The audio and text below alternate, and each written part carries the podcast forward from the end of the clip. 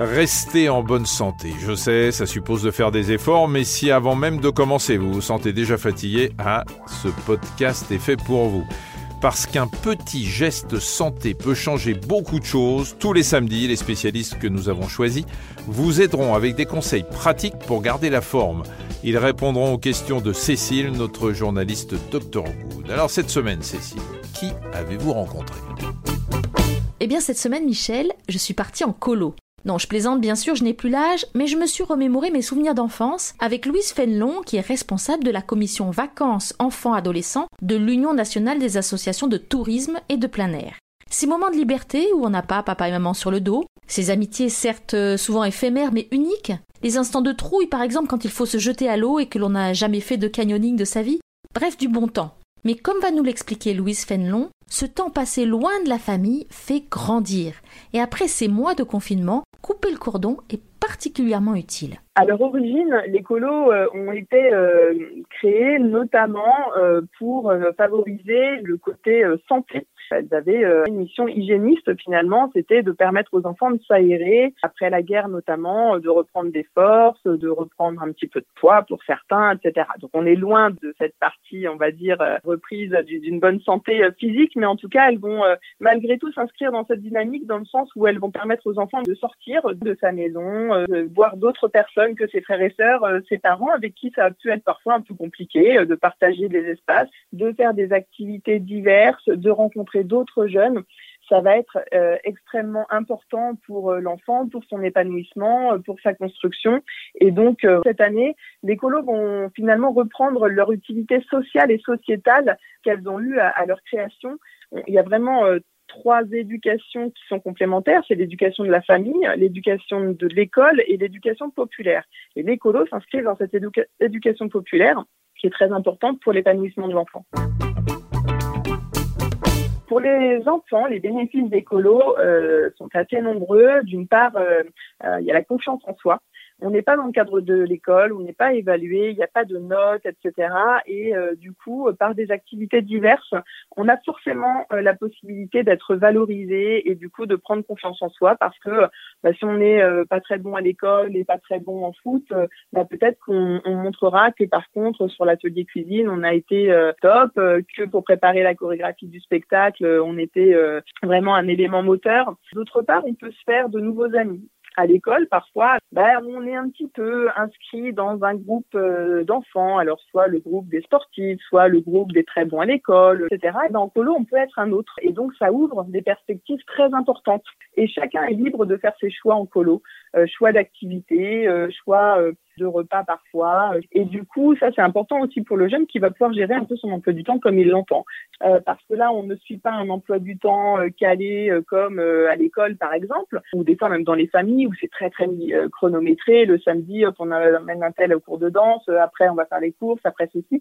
Là, en colo, sur la plupart des centres de vacances désormais, les organisateurs insistent pour que l'enfant soit vraiment un individu au sein du collectif. On dit souvent l'enfant revient grandi de sa colo, mais, mais c'est réel. Euh, les parents euh, le disent à 100%. Euh, quand mon enfant est revenu, il a eu des petits rituels finalement qu'il a continué à faire à la maison. Bah, le matin, c'est tout bête, mais il remettait sa couette sur son lit. Alors ça dure plus ou moins longtemps. Hein, il faut pas se.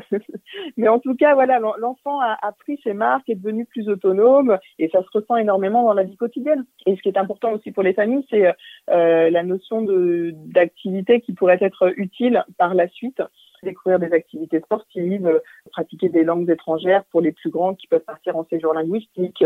Donc, euh, il y a des apports qui sont plus en termes de valeur, etc. Et puis, euh, il y a des apports, on va dire, plus techniques, mais qui sont présents aussi sur une colo.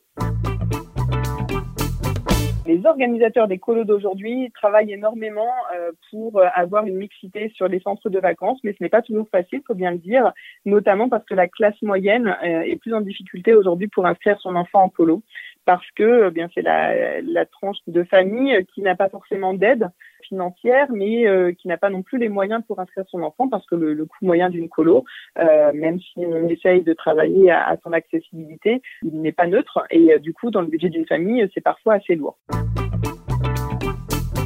Les colos apprenantes, on a vraiment œuvré pour que ce soit bien des colos avant tout et qu'effectivement euh, elles puissent avoir un petit plus euh, parce que la situation a été compliquée et que certains enfants ont eu une vraie rupture avec l'école. Oui, pour autant, euh, l'école reste l'école, les colos restent les colos. Il ne faut pas que les parents qui inscrivent leur enfant sur une colo apprenante aient l'impression qu'on va rattraper trois mois de rupture avec l'école et qu'on va faire des maths et du français à longueur de journée. Je m'explique, bah, il y a des enfants qui, pendant cette période, finalement, se sont complètement décalés en termes d'horaire l'école, voilà, on l'a suivi les deux premières semaines, puis après on a arrêté. Du coup, on a été un petit peu trop scotché aux écrans.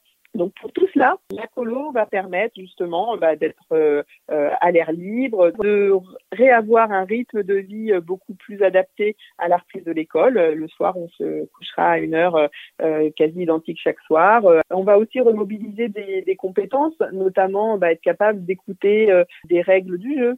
Alors, ce ne sera pas forcément un, exercice, mais en tout cas, c'est euh, aider les enfants à se concentrer à nouveau écouter un adulte, essayer que les enfants euh, puissent bah, se réasseoir euh, sur une chaise pendant un petit moment. Donc effectivement, on va faire plutôt bah, un atelier cuisine qui va nous permettre de faire des maths parce que il faudra 500 grammes plus 30 décilitres, mais finalement des décilitres en centilitres, c'est quoi, etc. Donc on, on va retravailler malgré tout cela, mais de façon, voilà, je le disais, ludique, récréative, et on ne sera pas forcément assis euh, dans une salle de 9h à 12h pour euh, euh, faire des matières bien spécifiques. Ce ne sera pas l'école en colo.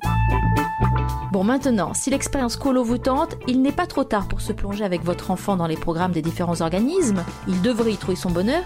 Et vous aussi, vous soufflerez un peu et donnerez plus de place à votre couple.